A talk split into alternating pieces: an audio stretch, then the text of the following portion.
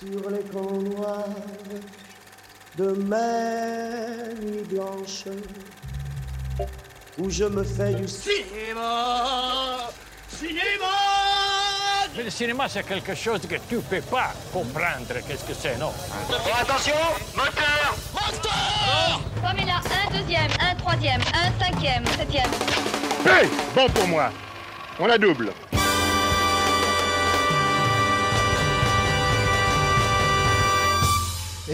Et bonjour ou bonsoir à toutes et à tous et bienvenue dans ce nouvel épisode de Retech, votre émission qui refait le cinéma. Je suis Kev avec moi pour l'animer. Il a le charme de Georges Clooney, mais il aime pas le café. C'est le Nathan. J'aime pas le café. Comment, comment ça va mon Nathan? La forme? Eh ben, ma foi, euh, oui, très bien. Je suis très content de reprendre cette nouvelle saison de, de Retech. Là, on est sur un bon rythme. C'est vrai. Ça me fait très plaisir d'avoir une nouvelle recommandation pour un film que je ne connaissais pas. Ah. J'ai grand hâte. Ah bah tiens donc, eh, bah vite, on quitte les, euh, la taïga sibérienne. Ah oui, Euh, on quitte pas tellement les Russes, d'ailleurs, ouais, on va y revenir. vrai. Mais, euh, là, ces petits mais on passe outre-Atlantique puisque euh, pour cet épisode 27, on va s'attaquer à la grande histoire de l'Amérique avec Good Night and Good Luck de George Clooney. Et euh, avant de rentrer dans le vif du sujet, on va s'écouter un petit extrait de la bande-annonce et on en reparle juste après. We will not walk in fear one of another. This is no time for men who oppose Senator McCarthy's methods to keep silent. Mr. Edward R. Murrow has made repeated attacks upon me and those fighting communists. Somebody's going to go down. You're going to get audited this year. Not me, you. McCarthy wants April 6th. I will not be deterred. He's going to come after me. You understand the position you're putting us in? Let's walk very carefully through these next few moments. Why don't you just fire me, Bill? Go after Joe Kennedy. We'll pay for it. Murrow is the symbol, the leader, and the cleverest of the jackal pack engaged in propaganda for communist causes. Okay, fellas, here we go. Good Night and Good Luck de George Clooney, donc sorti le 4 janvier 2006 en France. Voilà, bah, ah, je vais déjà vous le pitcher en 2-2. On se situe dans les années 50 au sein de la rédaction de l'émission d'information See It Now sur CBS, où Edward R. Murrow, joué par David Strathairn, est le présentateur vedette. Euh, lui et son producteur et confrère Fred Friendly, joué par euh, George Clooney, s'apprêtent à annoncer des informations sensibles sur, euh, qui peuvent nuire au sénateur Joseph McCarthy. Là, pour vous l'expliquer en deux-deux, pour ceux qui euh, pour ceux qui se rappellent pas de leur cours de lycée en tout cas, Joseph McCarthy, il est à l'origine du McCarthyisme, mais c'était un sénateur qui était euh, farouchement opposé à- aux idées communistes et, Ouais. et socialistes dans une époque même de en, en pleine guerre froide. Et donc, il est à l'origine de ce qu'on a appelé la chasse aux sorcières, qui visait du coup à chasser les communistes du pays, euh, ces derniers étant très très mal vus euh, pendant la guerre froide. Et donc, euh, au sein de cette rédaction, euh, en faisant leur travail et malgré les obstacles qui se dresseront devant eux, nos journalistes s'apprêtent à changer le cours de l'histoire américaine. Nathan, donc tu as découvert ce film, je crois. Ouais, depuis, j'ai peur du communisme. je, peux, je peux comprendre les, les idées de gaucho. Oh. Ouais, j'ai découvert ce film, du coup, euh, hier soir. Voilà. Parfait. Et, et j'étais, j'ai été. déjà, je, je me souvenais pas que George Clooney réalisait. Il a fait d'autres choses? Eh On ben, en parlera ouais, sûrement. mais on, va y venir, ouais, ouais, ouais. Euh, et pour mettre la, la charrue avant la chariote, hein, c'est vrai, c'est ce qu'on dit. c'est ce qu'on dit, c'est vrai, dans le Poitou. Matière neutrale. Et non, non, ouais. euh, eh ben écoute, euh, oui, j'ai découvert ce film en plus, c'est une période qui- que j'aime bien Ah, et euh, que je connais assez bien, en plus le macartisme. mhm. Et euh, c'est un, c'est un chouette film sur un événement très précis Mhm. Euh, qui raconte des choses très universelles. Mhm. Et avec une galerie d'acteurs. Oh, le casting est 5 étoiles. Ah ouais, c'est clair. Euh, pff, ah ouais, j'avais envie de commencer à fumer, Ouais, tout à fait. de mettre un costard croisé. Ouais. Et euh, franchement, euh, ouais, non, j'étais, j'étais bien. là. Ouais, bah, on, on peut déjà dire un petit détail. Donc, c'est un film qui est en noir et blanc. Ouais, tout- un très beau noir et blanc. Très très beau noir et blanc, voilà, je vais y revenir un, un petit peu dessus, des petites choses à dire là-dessus. Euh, moi du coup, je ce film-là, alors j'ai un rapport très très particulier. Déjà, tu l'as découvert quand? Eh ben, je l'ai découvert justement, euh, je crois, euh, peu de temps après le lycée. Tu vois, Ah ouais, et Ah, c'est en- ta période ça, t'en as, t'en as chopé pas mal. Ouais, clairement. Et en fait, euh, c'est pareil, je savais pas à l'époque que Georges Clooney faisait des films, mais, euh, mais je sais pas, moi j'étais très intéressé par cette période-là de la guerre froide euh, au Mm. lycée. Je trouve qu'il y a quelque chose à creuser dans l'histoire de l'Amérique là-dedans, quelque chose qui en, en Part dit- sombre, ouais. Ouais, une part très très sombre et assez euh, sordide, je trouve aussi, de Ouais. ce qui a été fait des- et des décisions politiques qui ont été prises. Donc voilà, comme je vous l'ai dit euh, en 2-2, donc euh, l'époque où le sénateur Joseph McCarthy a a œuvré, ça découle d'un lourd sentiment de paranoïa qui, euh, qui régnait aux États-Unis à l'encontre du bloc soviétique. Et en fait, on avait peur des espions russes, tout ça. Enfin, c'était vraiment une, une- une période très très tendue.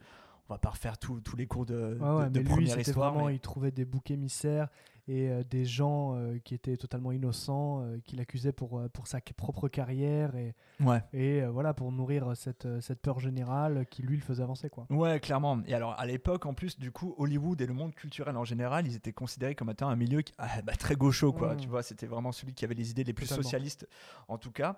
Et en fait, à ce moment-là, dans, dans, dans ces périodes des années 50, euh, 50-60, le gouvernement met en place des dizaines d'investigations pour découvrir qui sont un peu les moutons noirs euh, Mm. dans, euh, dans la culture américaine. Et on a pas mal de personnalités qui ont été soupçonnées et euh, sur de possibles affiliations avec le régime communiste. Et, et cette méfiance à l'égard des artistes conduira notamment à la liste noire, qui est une liste d'artistes que les studios ne voulaient plus embaucher, parce qu'ils avaient peur justement de, de leurs accommodations avec le régime communiste. Totalement. On a eu des créateurs comme Bertolt Brecht, Charlie Chaplin ou même Orson Welles qui ont dû quitter les États-Unis euh, pour, euh, bah, pour en fait continuer à travailler tout simplement. C'est fou, hein Ouais. Fin de, la preuve, euh, fin de la parenthèse un petit peu historique. Mais moi, c'est une période vraiment que j'adore énormément. Parce Ouais. que, c'est- enfin, tu vois, c'est cette période de l'espionnage, tout ça. c'est aussi. Cette période où tu te dis les États-Unis peuvent se rapprocher un peu de ce qu'ils détestaient, tu sais, Ouais, ou de ce qu'ils affrontaient, tu vois. Il y a un truc un peu tu te rapproches d'un certain autoritarisme, d'un, Ah tu bah, vois, d'un truc. euh, Là, c'est le, le pire de ce qu'on peut faire. Enfin, c'est le, le, le pire de ce que peut offrir la démocratie, en tout cas. Tu Tout vois. fait, ouais. Donc, d'un régime, quand même. Enfin, on est quand même sur un- le modèle américain qui est censé être le modèle parfait par excellence. Et, ouais, enfin, libéralisme. Et là, clairement, c'est tout ce qu'il y a de pire euh, Mm. qui, qui a été mis, euh, mis, en, mis en œuvre, en tout cas. Euh, si le sujet vous intéresse, évidemment, vous pouvez continuer à creuser là-dessus. Enfin, il, il nous faut plus que, que d'un podcast d'une heure pour évoquer toute cette période-là et le macartisme. Mais nous, ce qui nous intéresse ici, en l'occurrence, c'est le cinéma. Et le cinéma avec Good Night and Good Luck, ça raconte cette grande histoire et qui est au finalement dans la petite histoire. Et moi, c'est ça que j'aime bien dans ce film. Donc alors, on va contextualiser un petit peu les choses. Euh, George Clooney, effectivement, on le connaît davantage pour ses films en tant qu'acteur qu'en tant que réalisateur. Good Night and Good Luck, c'est son deuxième film. Donc je vais évidemment évoquer le premier film. Mhm. Mais avant ça, je voulais juste dire que à ce moment-là de sa carrière, donc là on est en 2005, George Clooney, il est au top de sa popularité. Li- Littéralement, c'est... Il fait quoi, ouais, juste avant? Bah, en fait, là, il sort de la période des deux premiers Oceans. Ouais, donc là, ouais, forcément. Voilà, donc les Oceans 11, Oceans 12. Euh, il sort du Intolérable Cruauté des frères Cohen. Ouais. Et Ocean il- 12 que t'as revu il y a pas longtemps, là, d'ailleurs. Euh, tout- je me suis fait la trilogie euh, des Oceans. costard et tout, t'as bien aimé. Oh, le 2 non.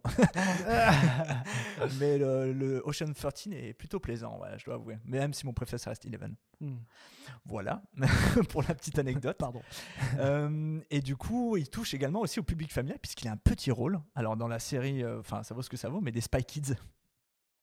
Ah je sais ouais, pas si t'avais suis- vu ça, Bah de, ouais, Robert Rodriguez. crois, Moi, j'ai jamais vu ça, et voilà. Bon, écoute, en tout cas, Spy Kids, ça a cartonné à l'époque, et, Hmm. et voilà. lui, il était au top. Et lui, il était au top. Et à ce moment-là, euh, il, est, euh, il est élu homme le plus sexy de l'année, tu vois, dans cette période-là. Donc en fait, le mec, il a juste tout pour lui. Hollywood est à ses pieds. Ouais. En fait, dès la fin des années 90, Clooney, enfin, tu vois, il y pense déjà à faire des choses, à monter des projets, tout ça. Donc il commence à en produire. Moi, ça m'a permis en fait déjà d'apprendre qu'il a produit le In- Insomnia de Christopher Nolan. Ah ouais? Ouais, il est, il est à la production sur ce film, il, le Loin du paradis de Todd Haynes, ou Bienvenue à Collinwood, qui est le deuxième film des frères Russo. Donc les frères Russo qu'on le connaît pour être les réalisateurs des Captain America et Avengers aujourd'hui. Ah oui. Ouais, je sais que tu aimes, c'est pour ça que je tenais à l'évoquer. George Clooney, c'est euh, le poteau de Steven Soderbergh. Les mecs font quand même les Oceans ensemble et tout. Et en fait, ils décident de monter en 99 leur propre société de production, qui est Section 8, et qui est sous contrat avec Warner Bros. Et en fait, ils, ils veulent monter des films euh, en dehors de la pression des studios. Et du coup, les deux premiers Oceans euh, ont été produits par 8. En fait, ça leur a permis d'avoir une crédibilité Ah ouais. et surtout euh, un budget. En fait, ils ont, ils, ont, ils ont fait tellement de thunes avec ces deux films qu'ils ont pu euh, ensuite commencer à produire des projets un peu plus risqués. Et en fait, Steven Soderbergh, il dit une chose très très bien, et je trouve en tant que producteur, c'est qu'il dit même si on se plante, en fait, on gagne tout de même parce qu'on a quand même réussi à produire quelque chose d'intéressant. Ouais, bien sûr. C'est vraiment leur créneau. Ils veulent faire des choses qui sont en dehors des clous. Et euh, George Clooney, quand il décide de monter Good Night and Good Luck, il a vraiment cette idée-là en tête. Et pour lui, ce qui est intéressant, c'est de faire des films qui sont important, nécessaire, Mm. mais surtout de faire des films avec des potes. Tu vois, vraiment, il, il voit ça aussi simplement. C'est presque, tu as l'impression d'un truc un peu de court métrage, tu vois. Ouais. Mais euh, et c'est intéressant cette facette-là de George Clooney. que, personnellement, je lui connaissais assez peu. Donc, son premier film, c'est peut-être un titre qui te parle. Moi, je ne l'ai pas vu, mais c'est Confession d'un homme dangereux, qui est sorti en 2002. Je sais pas pourquoi ça me dit quelque chose. Je, euh, je pense qu'on connaît tous un petit peu l'affiche et, euh, et au moins juste le titre, mais c'est du coup un, un thriller euh, qui est avec Sam Rockwell, Drew Barrymore, Julia Roberts et George Clooney lui-même, et qui est Ouais. l'histoire vraie d'un présentateur d'émissions télévisées qui va être recruté par la CIA pour devenir tueur à gages. Incroyable. Voilà, donc toi non plus tu l'as pas vu, j'en conclus. Non, non. Écoute, voilà, ça, ça- il, a- il avait été présenté à la Berlinale. Je crois, euh, Sam Rockwell avait d'ailleurs eu un, un prix d'interprétation. Et du coup, ça a permis à George Clooney d'avoir une crédibilité en tant que réalisateur. Ah bah ouais.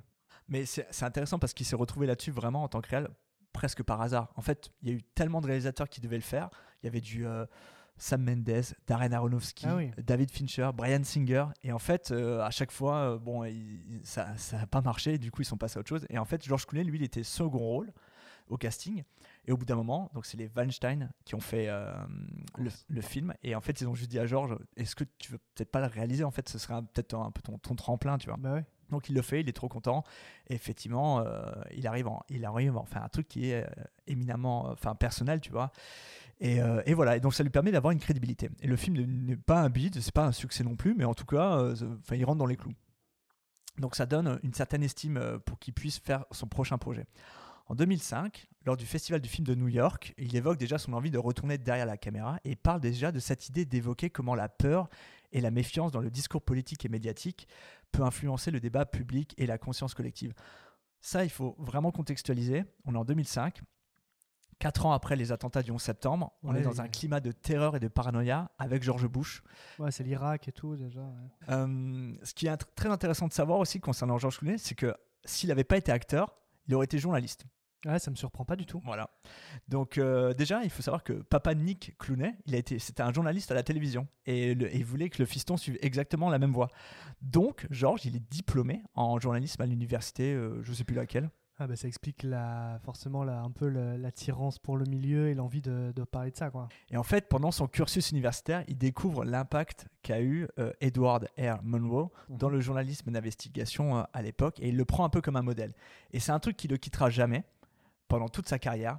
Et en fait, c'est euh, quand il a l'occasion de faire un film ou d'un sujet qui lui est propre, en Mhm. fait, il se dit directement, surtout vu le contexte avec Bush, tout ça, qu'il y a quelque chose à dire, de euh, il faut prendre des héros, donc des gens qui ont des valeurs et qui sont intègres dans, dans leur travail et qui en fait euh, œuvrent pour, euh, pour faire découvrir la vérité en tout cas. Donc, Good Luck and Good Luck, quelque part, c'est un film qui est très très personnel à George Clooney. Et c'est ça que j'ai trouvé très intéressant.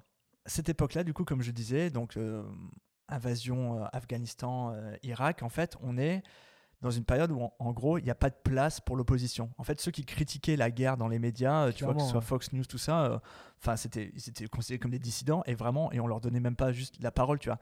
George Clooney, c'est l'un des rares d'Hollywood qui vraiment va sur les plateaux et dit qu'en fait, c'est, il est contre l'invasion a- américaine. et tout, ouais. Voilà, c'est ça. Et en fait, euh, il critique ouvertement l'administration Bush. Et donc, à ce moment-là, lui, il sent qu'il y a quelque chose à faire, il y a quelque chose à dire. Et avec son scénariste Grant Eslov, il se replonge dans l'histoire de Edward N. Monroe. Et ils ont rapidement compris qu'en racontant le combat Monroe versus McCarthy, ça allait Mhm. avoir un écho avec la situation actuelle. Ouais, la passerelle se ferait facilement entre les deux quoi. Exactement. Je pense que c'est aussi ça qui est intéressant quand tu fais un film historique, c'est l'écho que ça peut avoir aujourd'hui. C'est toujours un peu, c'est aussi d'ailleurs l'objectif des, des films historiques. Il faut savoir que malgré tout, pour monter ce film, George Clooney, il a été payé un dollar symbolique Oh la vache. pour l'écrire, le réaliser et jouer dedans. En fait, malgré tout, avec sa société de production, tout ça, ils n'ont pas réussi à obtenir les fonds nécessaires. Donc, on est sur un budget de 7,5 millions de dollars. Et en fait, lui, il a- George Clooney il tenait tellement à ce projet qu'il a accepté de juste pas être payé pour le faire. C'est, il voulait tellement raconter cette histoire qu'il préférait avoir un casting du coup conséquent Ouais. à côté, Ah bah oui, là clairement. des choses à faire, tout ça. Euh, mais derrière, il, il, Parce que il était prêt à voilà on parle de quoi comme budget à peu près? euh, 7,5 millions de dollars. Ah 7,5. Ah bah ouais. C'est ça, ouais. Donc voilà, et en plus, il sortait d'une blessure qu'il avait subie sur le tournage de Syriana, et les, assurances refusaient d'assurer George Clooney, ce qui fait que personne ne rentrait dans la boucle de production du film. Tu vois, donc en fait, à chaque fois, c'était trop Oh. Ouais, dangereux et tout. guigne, ouais. Pour qu'il puisse faire le film, il a mis une hypothèque sur sa maison. tu vois, donc, en fait, le mec, il a vraiment il a Ah, investi vache, fou, beaucoup de lui-même dans, dans ce film. Concrètement, à ce moment-là, c'était le projet de sa vie. Et c'est, c'est, on s'en rend pas bien compte, mais ça pouvait être très casse-gueule, tu vois. Quand il raconte cette histoire, l'argent l'intéresse pas du tout. C'est vraiment l'histoire qu'il veut raconter, ce personnage. Et en même temps, je pense qu'il a aussi ce rapport avec son père, qui a été journaliste. Je pense qu'il a vraiment euh, une vraie envie de raconter, euh, bah, en fait, cette histoire et qui lui touche, euh, tout Bien sûr, simplement. Je vais maintenant m'intéresser un petit peu plus au casting. Il avait toujours pensé à David Strathairn pour Ouais. incarner euh, Edward N. Monroe. J'aimerais bien savoir ce que toi t'en as pensé de, ce- de cet acteur. Bah, c'est incroyable déjà la voix Ouais. dans un premier temps en fait. Ça tu dis euh, pour quand tu connais un tout petit peu les voix de l'époque, Ouais. tu dis que c'est juste parfait, tu vois, c'est Est-ce le- qu'il est pas un peu magnétique ça? Ouais, ouais ouais, mais il a un visage comme ça qui dégage quelque chose. Ouais. euh, le, le noir et blanc, c'est fait pour lui quoi, tu vois. Ouais, clairement. Moi, ce que j'aime beaucoup dans ce personnage, c'est que tu as l'impression qu'en plus, il, a, il porte la responsabilité du monde, tu sais. Il, est, il est vraiment dans ce truc. Oui, il a une gravitas. Ouais, ouais, tu vois. Mais tu- il est, euh, comment dire, euh, focalisé, déterminé et, et en même temps euh, terriblement attaché à ses valeurs, à l'intégrité de son métier. Tu vois, la, enfin, comment dire, le- la mission du journaliste, tu sais, de Mm. vraiment de raconter les faits, ra- mais raconter la vérité, ne pas prendre parti. Mais il a ce truc en plus, il, euh, il a le bon moule pour faire les mecs de cette époque-là, tu vois ce que je veux dire? bien sûr. Avec cette espèce de flegme un peu, Ouais, ouais. euh, tu vois. Je pense que c'est quelque chose qu'il a un peu travaillé, mais il a naturellement ce, voilà, cette espèce de détachement un peu euh, comme ça, et en même temps très grave, pas du tout. euh, avec des humours un peu pince sans rire. des Oui, oui, c'est- oui, ça. ouais. Ouais. Ah, Mais- il, est, super dedans. est- Oui, c'est clair. Ben, George Clooney, lui, là d'ailleurs, quand il, joue, il- donc, il joue son confrère Fred Friendly, lui, il apporte un petit peu cette légèreté, tu vois, Oui, dans, oui, les, tout à dans- fait. dans les rapports. C'est pas tout. du tout le même caractère. Ouais, alors que Edward N. Monroe, lui, il est vraiment, il est constamment sérieux et tu sens que, oui, il est, il est investi par sa mission de journaliste en tout cas. Ouais. Et voilà, et David Strathairn, moi, je trouve qu'il est vraiment génial dans, euh, dans, cette, dans cette performance. Ouais. Voilà. Ah oui, je pense que c'est un de ses grands rôles, ouais, sans Ouais. problème. Et ben, on va y revenir après parce qu'il il a, il a gagné des petits prix quand même pour ça. Ah, bon. Euh, mais surtout, ce qui intéressait George Clooney là-dedans, c'était qu'en fait, il trouvait que c'était pas intéressant que des acteurs célèbres incarnent des euh, figures célèbres. Tu vois, c'est Oui, c'est sûr que lui, c'est pas non plus une star d'Hollywood à proprement parler. C'est un second rôle, c'est un second, Second couteau. couteau, Voilà. exactement. Et en fait, euh, lui, il voulait vraiment pas que ce soit une grosse tête d'affiche. Je sais pas que ce soit le copain Brad. Mais ouais, mais alors les producteurs avaient pensé à ce que ce soit George Clooney qui l'incarne. Mais en même temps, ça aurait pas été fou non plus, tu vois. Absolument. Mais je trouve que Ouais, c'est en vérité, c'est quand même. moi, je trouve euh, que c'est mieux dans cet ouais, ordre-là. Tu vois, quand tu vois le film, Ouais. tu sais que Tu sais ouais, que le rôle, il était pour lui, quoi. Ouais, ouais. Et puis même lui, ce qui est très intéressant, c'est que George Clooney, il a, il a toujours refusé d'incarner à l'écran des personnages qui ont réellement existé. Et il en a, il en a jamais incarné. En fait, Fred Friendly, c'est le seul qui l'aura fait dans sa carrière. Ok. Sinon, à chaque fois, c'est des personnages originaux. Qui est pas un personnage très euh, risqué, tu vois ce que je veux dire. Enfin, c'est pas un personnage euh, sur lequel tu as une mémoire collective, tu vois. ou- Ouais, tout à fait. Et alors, pour le coup, lui et son scénariste, en fait, ils ont fait appel à la famille euh, du coup de Edward N. Monroe et de Fred Friendly pour vraiment euh, bien, comment dire, euh, Comprendre un peu leur amitié. Exactement, leur- comprendre l'amitié, ouais. comprendre le caractère, comprendre comment ils travaillaient. Et il y a tout ce truc et tout. Et dans les bonus du DVD, que tu as devant toi d'ailleurs, on, peut, on peut voir la famille sur le plateau qui raconte des anecdotes et tout. voilà, Edward Ok. N. Monroe. Et c'est trop intéressant. Ah ouais? Pour le coup, Sur le cette période-là précisément Ouais, exactement. En fait, du coup, tu as la femme de. Enfin, il oui, c'est la femme de, de Fred Friendly qui Ouais. raconte un peu tout ça. Tu vois, il y a, il y a un peu.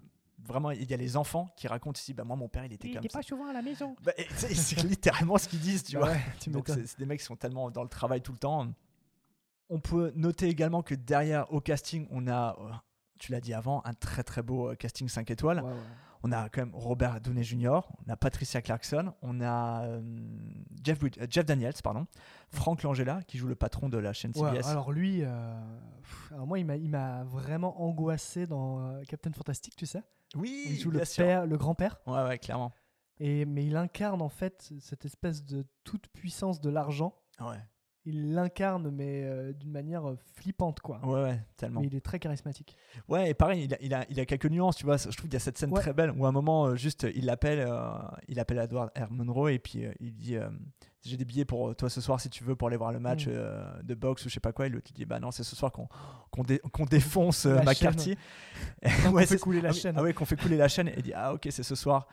Et il lui dit cette phrase très belle Il dit euh, Écoute, euh, je suis avec toi ce soir et demain. Ouais. Tu vois. Et je, je trouve c'est malgré tout, il y a le pouvoir de l'argent, mais aussi des gens qui l'embauchent et tout. et- Ouais, bah, tu sens qu'ils sont. Qu'ils se respectent Ouais. les uns les autres, mais comme temps, ils sont dans un espèce de bras de fer un peu constant, tu vois. Oui, il respecte l'intégrité de chacun, tu Ouais, vois. c'est ça. Et, euh, et ça, pour le coup, je, je trouve ça très très beau. Notons aussi le, le personnage de Ray Wise, euh, qui joue un, un, jour- un journaliste, un présentateur d'une autre émission, Ouais. qui lui est fa- farouchement de, de gauche, en tout cas qui a des idées socialistes et, et dont on le comprend.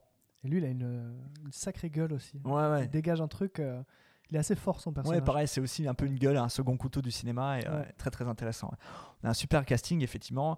On a cette intrigue secondaire, ça aussi, tu vas me dire ce que tu en penses avec Robert Downey Jr. et Patricia Clarkson, où en gros, on comprend qu'ils ont une relation sentimentale. Mais en fait, à cette époque-là, euh, il est interdit D'être marié au sein de la. et au, sein- au sein de la rédaction. Et en fait, euh, 'fin, ça fait partie vraiment du règlement intérieur. Et Mm. donc, c'est surréaliste aujourd'hui, en 2023.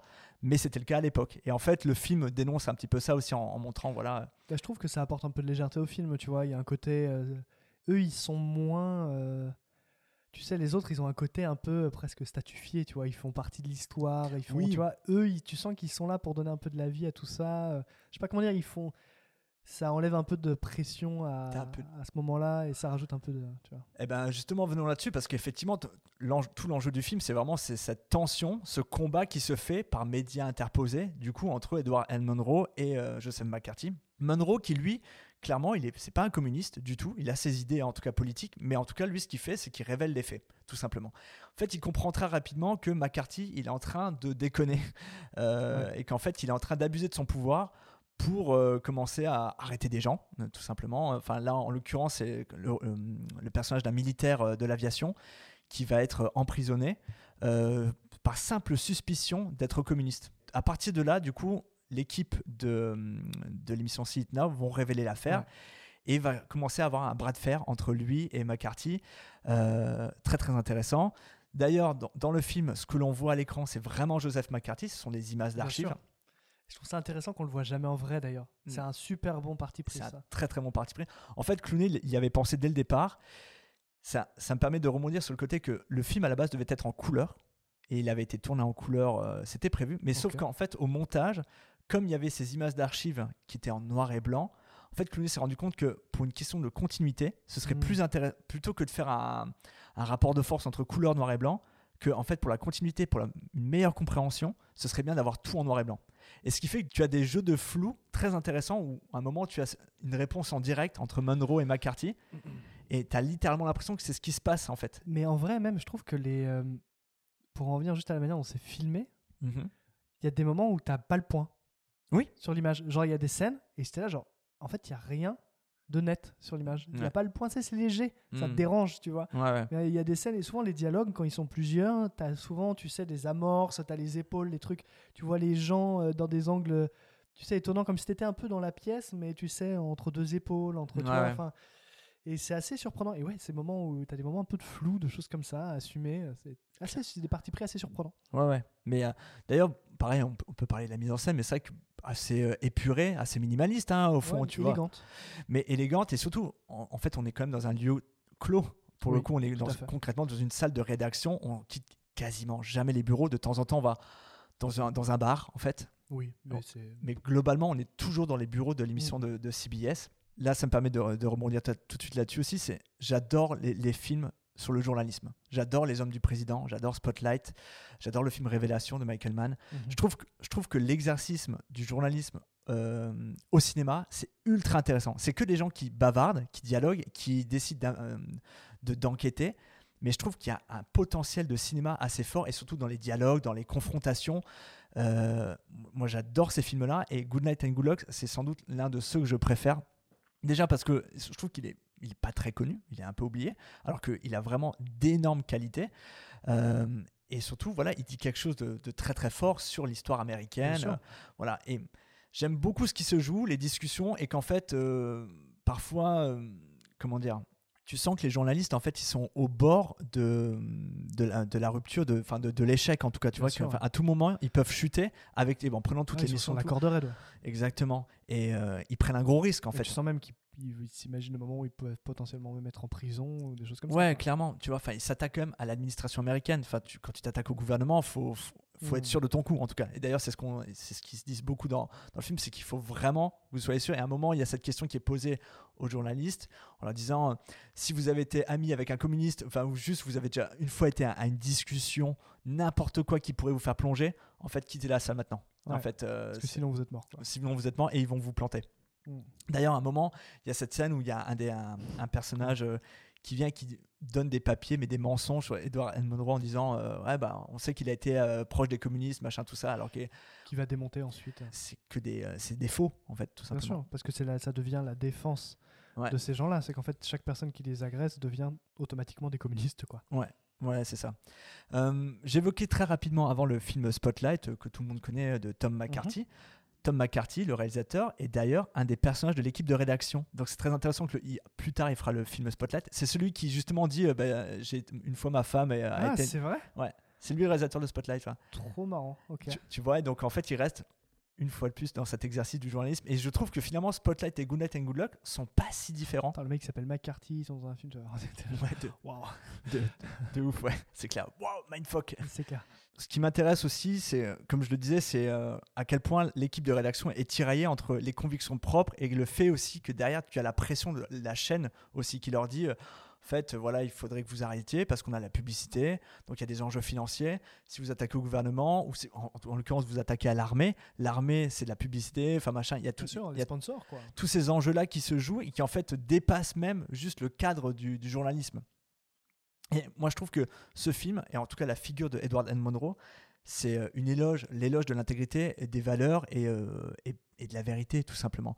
Je trouve que le film, effectivement, il a un écho qui est fort. Euh, donc au début des années 2000, euh, pendant l'administration Bush, je comprends pourquoi ce film a été fait. Et euh, en soi, Bien sûr.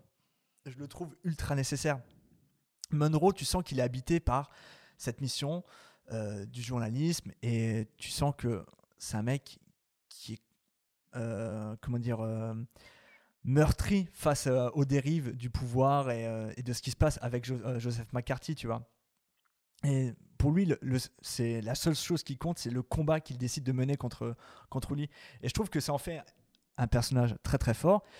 Et derrière aussi un personnage qui va être, comment dire, euh, désillusionné. Tu vois, le début du film, si tu te rappelles, c'est le discours de, de Monroe qui, en fait, en gros, tu comprends qu'il quitte un peu la, euh, la profession. Et en fait, il dit que la télévision euh, est en train de mourir, est en train de créer des abrutis. Et tu sens que derrière, je pense que George Clooney s'amuse un peu. de la télévision Ouais. actuelle. ouais. Et notamment des Fox News. Bien qui, sûr. qui est littéralement le- l'ennemi, tu vois, bah, d'Hollywood en général, mais en- je pense là, pour le coup, surtout de George Clooney. Et, euh, et ce, et ce premier discours, je trouve que c'est une très belle ouverture de film, parce que Ouais. ça permet déjà de comprendre que, en fait, euh, euh, les choses qui, qui ont déjà été un combat il y a 60 ans le sont toujours aujourd'hui, et c'est toujours encore une défaite. Bien sûr, ouais, et puis en plus, ça finit bien. le- C'est-à-dire que c'est une boucle, tu vois, du coup, Ouais. le film. Et en plus de ça, tu le comprends pas avec les mêmes. euh, Ça, t'as des clés de compréhension différentes une fois que tu as vu le film euh, entièrement, tu vois, sur ce discours. Ouais, Mais ouais, c'est un film qui est bien construit, je trouve, en règle générale, dans son scénario, qui est intelligemment écrit. ouais. C'est assez efficace, c'est un film qui est assez court, hein, il fait 1h, 1h30. Je l'ai pas évoqué, c'est vrai que le film fait 1h30, ouais. 1h29 même, je ça se crois. regarde euh, tout seul, quoi. Donc voilà.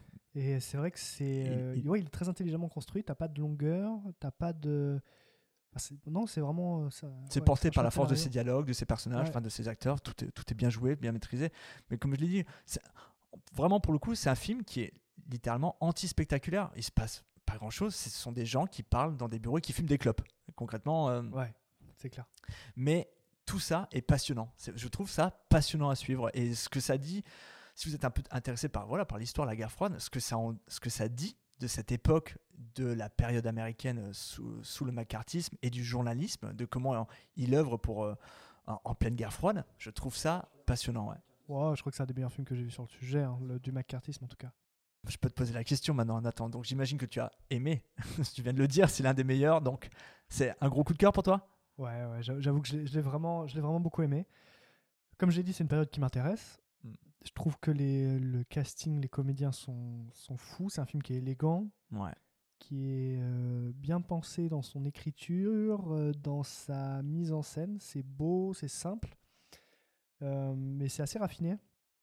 Ouais. Et c'est un film qui est assez humble. Il se la pète pas. Je sais pas comment dire. Il y a et tout est plausible dans les enjeux des personnages. euh, C'est ouais, un beau, euh, c'est un beau film. Je, le, je le recommanderais assez facilement pour, tous les gens que ça pourrait intéresser. Films de journalisme comme ça ou sur cette période, Ouais. qui est une période passionnante, comme tu disais. Et euh, non, non, moi c'est euh, c'est très chouette. J'étais content de revoir justement Franck Langella. Ouais.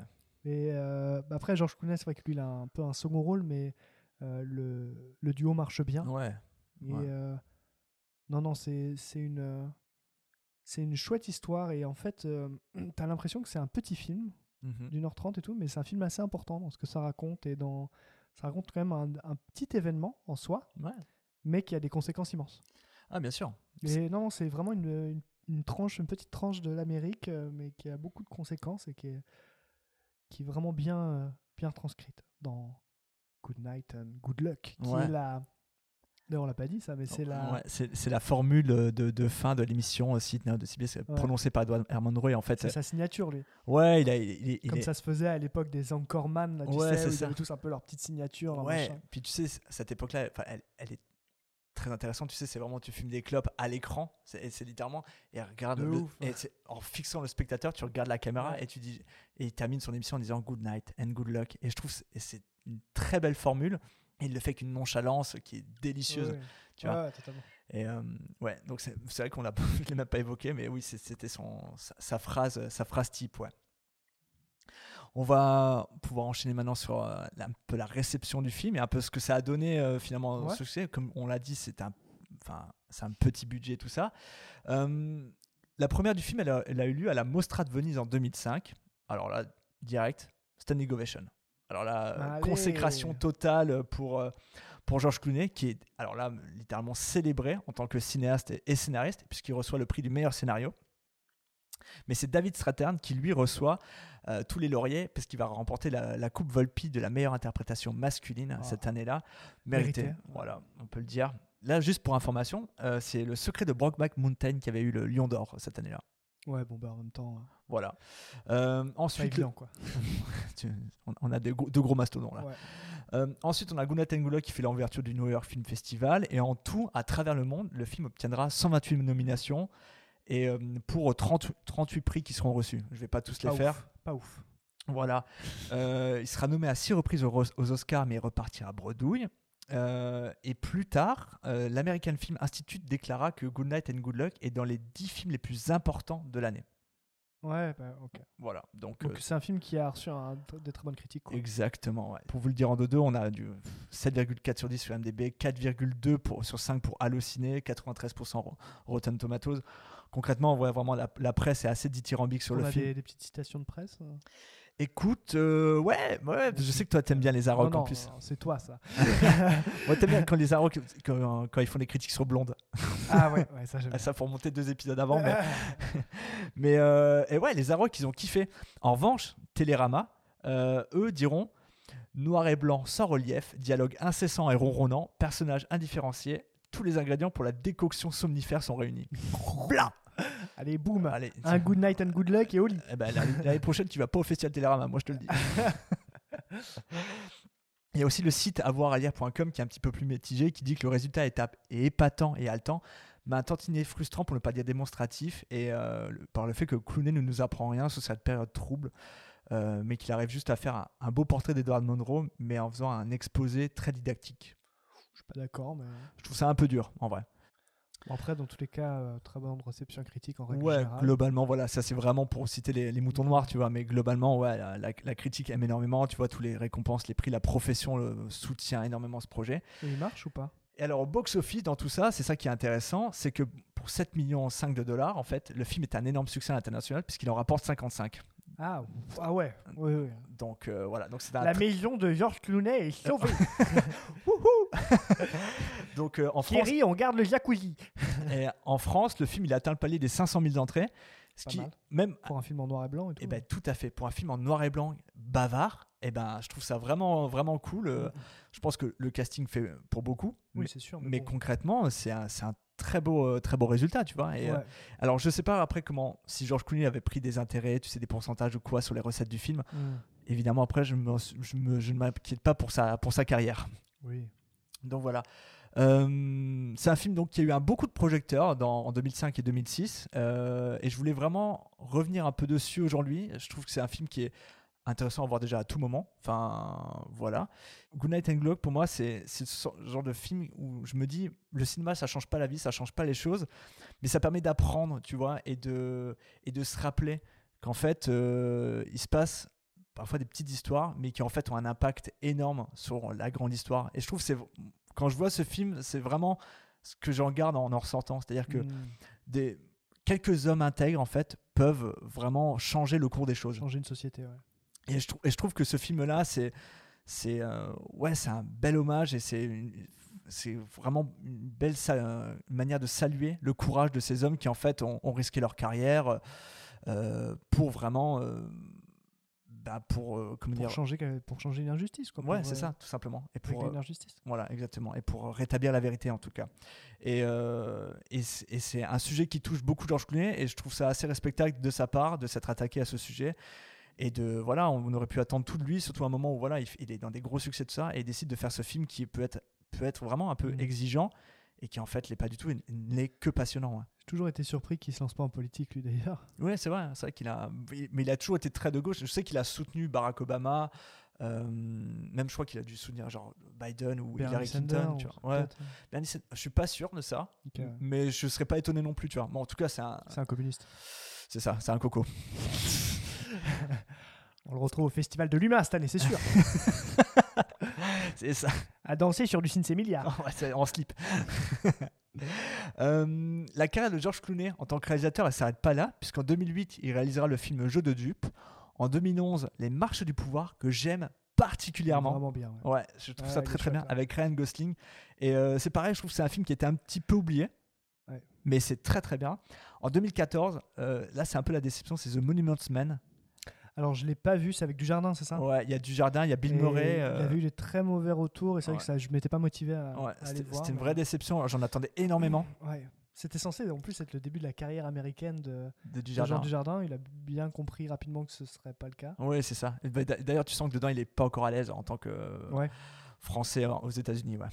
Donc bon. Il n'aura jamais été trop hein, en même temps. donc. Non, c'est clair.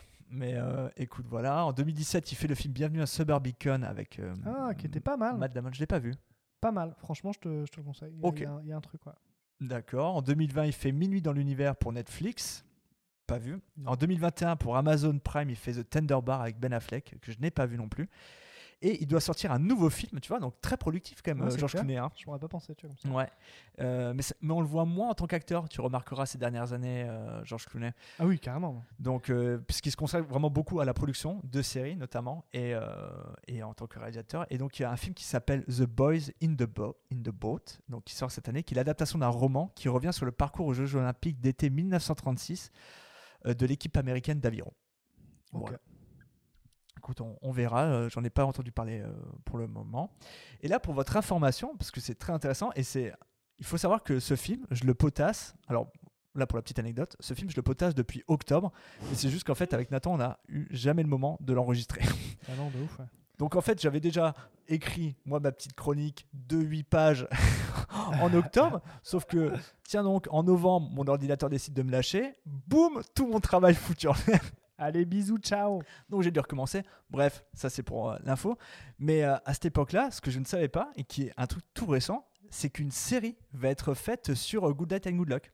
Ah, cool. Donc sur Ça peut être chouette. Edward and Monroe, produit, par- produite par George Clooney.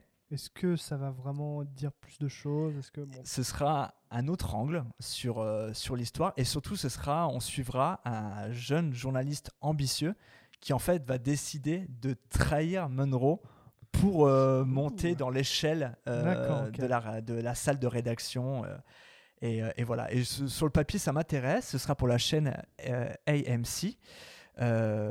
Voilà, c'est Jonathan Glatzer qui en sera le showrunner et qui a et qui a notamment produit des séries Better Call Saul ou Succession. Succession qui est très très Ouais, toi bonne t'aimes série. bien, toi. Ouais. Moi, ça m'a moins chauffé, mais. Ouais, je, je veux pas le savoir. Euh, et, et du coup, ouais, George Clooney et Grant Teslov, donc le scénariste, sont euh, sur la production de la série. Donc voilà, moi sur le papier, ça m'intrigue évidemment. Euh, J'ai très très hâte de savoir ce qu'ils vont en faire parce Bah que ouais. sur le papier, je- je- j'en attendais pas une série, mais mm, du coup, ça me rend curieux. Moi, j'avais une petite question avant de conclure, Nathan. Est-ce que toi, tu as des films sur le journalisme que tu aimes particulièrement? Écoute, comme ça, au débeauté, je veux dire, à part encore euh, Man euh, 1, 2 et 3, euh, avec Will Ferrell, qui sont, à mon sens, euh, ce qui décrit le mieux, bien sûr, Le travail du journaliste d'investigation. hein. Absolument. voilà, qui sont, non, mais qui sont au passage des comédies que j'adore. Mais... Ouais, pareil, j'adore. C'est vraiment Will. Ferrell, c'est ma cam. Ouais. Mais euh, non, non, mais sinon, autrement, ben ouais, c'est vrai que des films comme, euh, comme euh, Spotlight. Ouais. euh, Moi, Les Hommes du Président, j'adore. Voilà. J'adore ce Les film. marges du pouvoir, t'en parlais. Ça parle un peu de ça en marge, tu vois. Il y a des Il y a trucs. une partie journalisme et partie politique surtout. hein. Mais oui, oui. Mais euh, sinon, euh, j'avais bien aimé aussi le cas Richard Jewell de Clint Eastwood. Ah ouais, intéressant. un film un peu anecdotique, entre guillemets, on n'en a pas trop entendu parler. Mais oui, ce que ça dit un peu de, de- de l'impact des médias en tout cas. Exactement, ça j'avais j'avais bien aimé. Après, voilà, faudrait que je, que je me penche sur la question, mais comme Ouais, ça. Il y a Patagon Papers que j'aime bien de Spielberg. Ah ouais, ouais. Plus classique. Enfin, Plus classique, plus, classique, euh, ouais, ouais. académique entre guillemets, mais, que j'aime bien. Euh, ouais, voilà, il y avait bah, Révélation de Michael Mann que j'adore avec Al Pacino, Russell Crowe, de terrible. ouf, de ouf, de ouf. Et cette année, euh, enfin cette année, en 2022, est sorti le film She Said que j'ai loupé et que j'aimerais vraiment beaucoup voir, qui revient sur les deux journalistes qui ont révélé l'affaire Weinstein. Ah, mais oui, bien sûr. Voilà, et donc. On, euh, on s'en était parlé, on a failli aller le voir en plus. Ouais, et, euh, et, et pareil, tu vois, euh, Ouais. c'était une occasion loupée. J'ai- j'ai- J'aimerais vraiment beaucoup le voir, celui-là.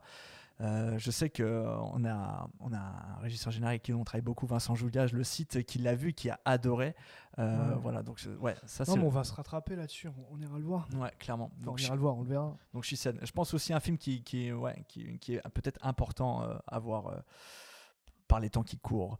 Euh, voilà, on va, je, vais, je pense qu'on va pouvoir conclure Ah ouais. là-dessus. Merci mon Kev pour cette petite découverte, Je suis comme d'habitude. Mais je suis trop content qu'il t'ait plu. En vrai, Ouais, non, non, mais en Je- vrai, il est très chouette. Donc euh, je savais que par sa courte durée que ça allait potentiellement être oh, bon voilà au pire c'est Bon, après, moi, c'est pas forcément quelque chose qui me dérange. Toi, mais je sais que t'es pas regardant là-dessus. mais non, j'ai beaucoup aimé le- l'esthétique du film, Mm, euh, l'atmosphère du film et aussi bah, de, la période qui est abordée. Je trouvais que ça l'abordait d'une manière intéressante. Ouais, bien sûr. Enfin, si vous rappelez, si, si Donc, vous euh, les auditeurs vous vous rappelez de vos cours au lycée de, sur la, la guerre froide, vraiment, euh, ça c'est, euh, ça c'est vraiment de la très très bonne cam. Ouais. C'est- c'est En un- plus, c'est pas, comme tu disais, c'est pas, t'es pas dans un cours d'histoire. Non, c'est Juste clair. en fait, tu suis des destins. Tu... Ah, c'est bon, on en a déjà, on l'a déjà dit, mais très chouette, Ouais, ouais. très chouette. Bon, bah, je, je suis vraiment trop trop content qu'il t'ait plu. Euh, voilà, bon, bah, comme vous le savez, c'est une, évidemment une, très- une recommandation Retech. Euh, on, va, on va pouvoir se quitter là-dessus. J'en ai même pas trop parlé de la BO du film, mais euh, tous les morceaux qu'on entend sont de Diane Reeves, euh, qui est euh, une, une jazz woman, et que l'on voit d'ailleurs dans le film, qui joue à plusieurs reprises, et qui a un moment un morceau qui s'appelle TV is the New Thing. Ah ouais, c'est beau d'ailleurs, hein, toutes ces scènes de ouais. musique. Il y a un petit côté Ella Fitzgerald et tout là. Exactement. Et ça colle tellement bien à Et- l'atmosphère. Et, et en fait, Clooney voulait retrouver ça. Et ah, je l'ai vu dans les bonus. En fait, il expliquait que c'était comme ça que ça se passait à l'époque. C'est-à-dire que tu avais du coup euh, les chanteurs qui étaient à côté des émissions. Et du coup, euh, Mm. tu vois, par les interludes, enfin, ça, ça jouait pendant, tu vois, je sais pas, pendant Ouais, ça rajoute une petite couche d'élégance safranée. Tu sais. Ouais, mais c'est vrai. Mais, du- mais du coup, au, au film, c'est vrai que ça lui apporte, enfin, tu vois, le côté un peu jazz, ça te plonge plus dans l'atmosphère quoi. Ouais, ça, ça, bah, ça te rappelle cette époque en tout cas. Et euh, voilà, et moi je trouve que c'est très très bien. Et je pense que oui, on va, on va pouvoir se quitter sur un extrait de la morceau de, du, de, la, de la BO avec le morceau TV is the new thing. Et voilà, et donc les auditeurs, bah, vous le savez, on est sur Apple Podcast, Spotify, Deezer, Google Podcast, Amazon Music, Castbox, Castro, TuneIn, Podcast Addict. Euh, mais en fait, tout simplement, je le redis euh, à chaque épisode, mais tapez Retech Podcast sur, euh, sur Google et c'est tranquille, c'est bon, c'est c'est vendu, euh, c'est dans la boîte. euh, ça part. Euh, merci de nous avoir écoutés. Rappelle qu'on est sur Instagram, surtout. euh, on est, on- je communique parfois sur Facebook, mais je suis surtout sur Instagram avec le Nathan. Et voilà, euh, merci de nous avoir écoutés. Merci Nathan euh, d'avoir aimé ce film. Merci à toi mon Kev. Et puis on se dit euh, à la prochaine et on, ce sera peut-être un focus ou, un, ou, ton- ou ton film, on ne sait pas encore. le hein, destin stade. dira. Voilà. Euh, merci à vous et à la prochaine. Bye bye.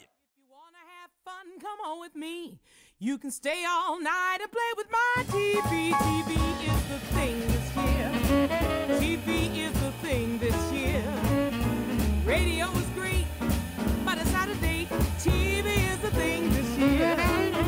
Last night I was watching old time Mix. My TV broke and I was in a fix. I got on the phone, the car.